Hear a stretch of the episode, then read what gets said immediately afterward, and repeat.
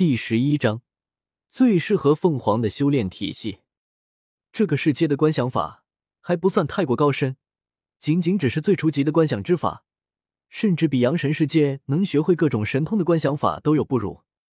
周通心中暗暗说道。黑色老牛发现周通并不激动，当即心中一动：难道你也有观想法？你才出世一个月，不但得到了赤明九天图，竟然还得到了珍贵至极的观想法，你还真是气运所中，这么大的机缘。有观想法，还有如此强大的先天机缘，但我猜你肯定没有这个东西。老牛继续说道：“当年居华仙人曾经杀过一个大敌。”缴获了一套名为“小千剑阵”的法门，我现在拿给你试试。说着，老牛操控纸笔，将“小千剑阵”的法门写了出来，然后给周通讲解：“小千剑阵需要以九口飞剑法宝才能组成一个阵基，而后九个阵基才能组成一个最基础的剑阵，整整九九八十一口飞剑法宝才能组成最基础的剑阵，而这……”也仅仅只是小千剑阵的第一层，当能控制两个剑阵的时候，便是第二层。以此类推，当能控制九个剑阵的时候，这一套小千剑阵才算是圆满了。小千剑阵需要小千符文，那才是小千剑阵的根本。如果符文泄露了出去，一些大的部族完全能自己依靠符文推演出小千剑阵。老牛最后告诫。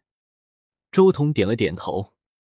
这个世界的阵法和遮天世界的阵法有着些许相似之处，都是非常重视符文的。各种符文、道文才是阵法的根本。两者这种相似性，使得周通参悟这套剑阵比参悟其他东西都要快得多。试试，你之前在那通道之中已经收取了大量的兵器吧？老牛有些期待的看着周通，试不了，我没有炼气的法门，体内只有神力，没有真元。周通摇头，小千剑阵这套法门是炼气一路的修士使用的东西，神魔炼体一脉的修士根本无法使用这样的手法，神力和真元还是有很大的区别的。没有炼气手段，老牛一愣。随即摇头道：“这我可帮不了你。居华仙人当初虽然有顶尖的炼气法门，但那种法门我可不懂。至于一些低下的炼气法门，我当初也不屑去看。不过，你收了那么多宝物，或许他们的的储物空间中有炼气的法门。有是有，不过有点弱。”周通摇了摇头，他也有些看不上那些炼气法门。算了。我先以什么炼体一道突破子府，先掌控这座仙府的一部分权限再说。周通没有多想什么，直接就这么盘坐下来。突破子府，子府是那么好突破的？老牛不信，但很快，他眼珠子都要瞪出来了，因为他发现周通背后的太阴神纹和太阳神纹猛然发光。不会吧，真的能突破？他随时都能突破境界，老牛心中震撼，从来没有一刻他是如此的震撼。一个先天境界的修士，按理来说达到了突破的标准之后，立即就会按捺不住突破，他竟然早早就忍住了。面对更高境界的诱惑，他竟然真的能忍得住。此刻，周通盘坐在大殿之上。心中对于阴阳的感悟再一次融入到赤明九天图之中，而就在这时候，不知道隔了多少时空的太阴星和太阳星似乎有所感应，立即降下了太阴真水和太阳真火。轰隆！霎时间，周通身边化作了一片水火世界，可怕的水火之力猛然融合在一处，化作了一只水火凤凰，将周通完全包裹了起来。而在水火凤凰的包裹之下，周通自身也重新化作了自己的凤凰本体。他每一片灵羽上的太阴神纹和太阳神纹也在与水火共鸣。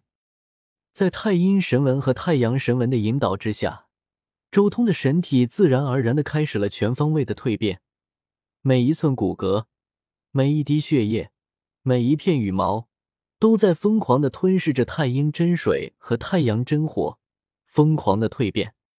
轰隆！虚空中，水火融合，太阴与太阳交汇。到了后期，根本不知道是水还是火了。只见虚空之中，凤凰长鸣，好似浴火重生一般。凤凰的体型在成长，在变强。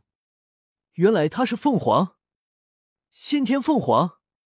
老牛惊叹的看着虚空中蜕变的凤凰。神魔炼体一道。一旦修炼到子府境界，就能得到一种能力——滴血重生。到了这一境界的神魔炼体修士，很难死亡了。尤其是凤凰这一脉，更是不死的象征，一直以来都被人称呼为不死鸟。修炼到了子府境界，想来凤凰这一脉最顶级的神通已经可以施展了。也不知道先天凤凰的浴火神通到底有多强。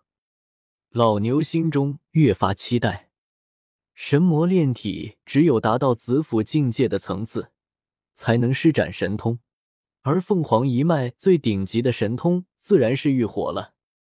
只要身上沐浴着火焰，不论什么伤势都能在极短的时间内复原。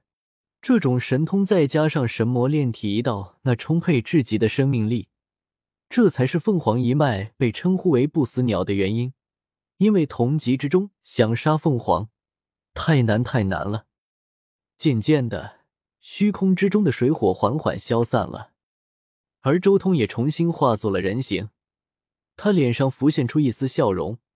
赤明九天图修炼到第七重，他感受到自己体内所蕴含的生机堪称无穷无尽，任何生灵都难以匹敌。凤凰本就是所有师兄之中生命力最为可怕的。这种生命力配合神魔炼体一道，堪称是绝配啊！周通心中也浮现出一丝惊喜。神魔炼体一道修炼到子府境界之后，他的收获比想象中的还要大。周通感觉，相比较遮天世界那种五大秘境，开发自身潜能的修炼体系，莽荒纪世界这种神魔炼体的修炼体系，或许更加适合凤凰一脉。因为这种神魔炼体修炼体系的根本就在于生命力，强大到极致的生命力，而生命力也是凤凰一脉最大的本钱。这种修炼体系完全是将凤凰一脉最大的优势进一步优化，从而化作不可阻挡的绝对优势。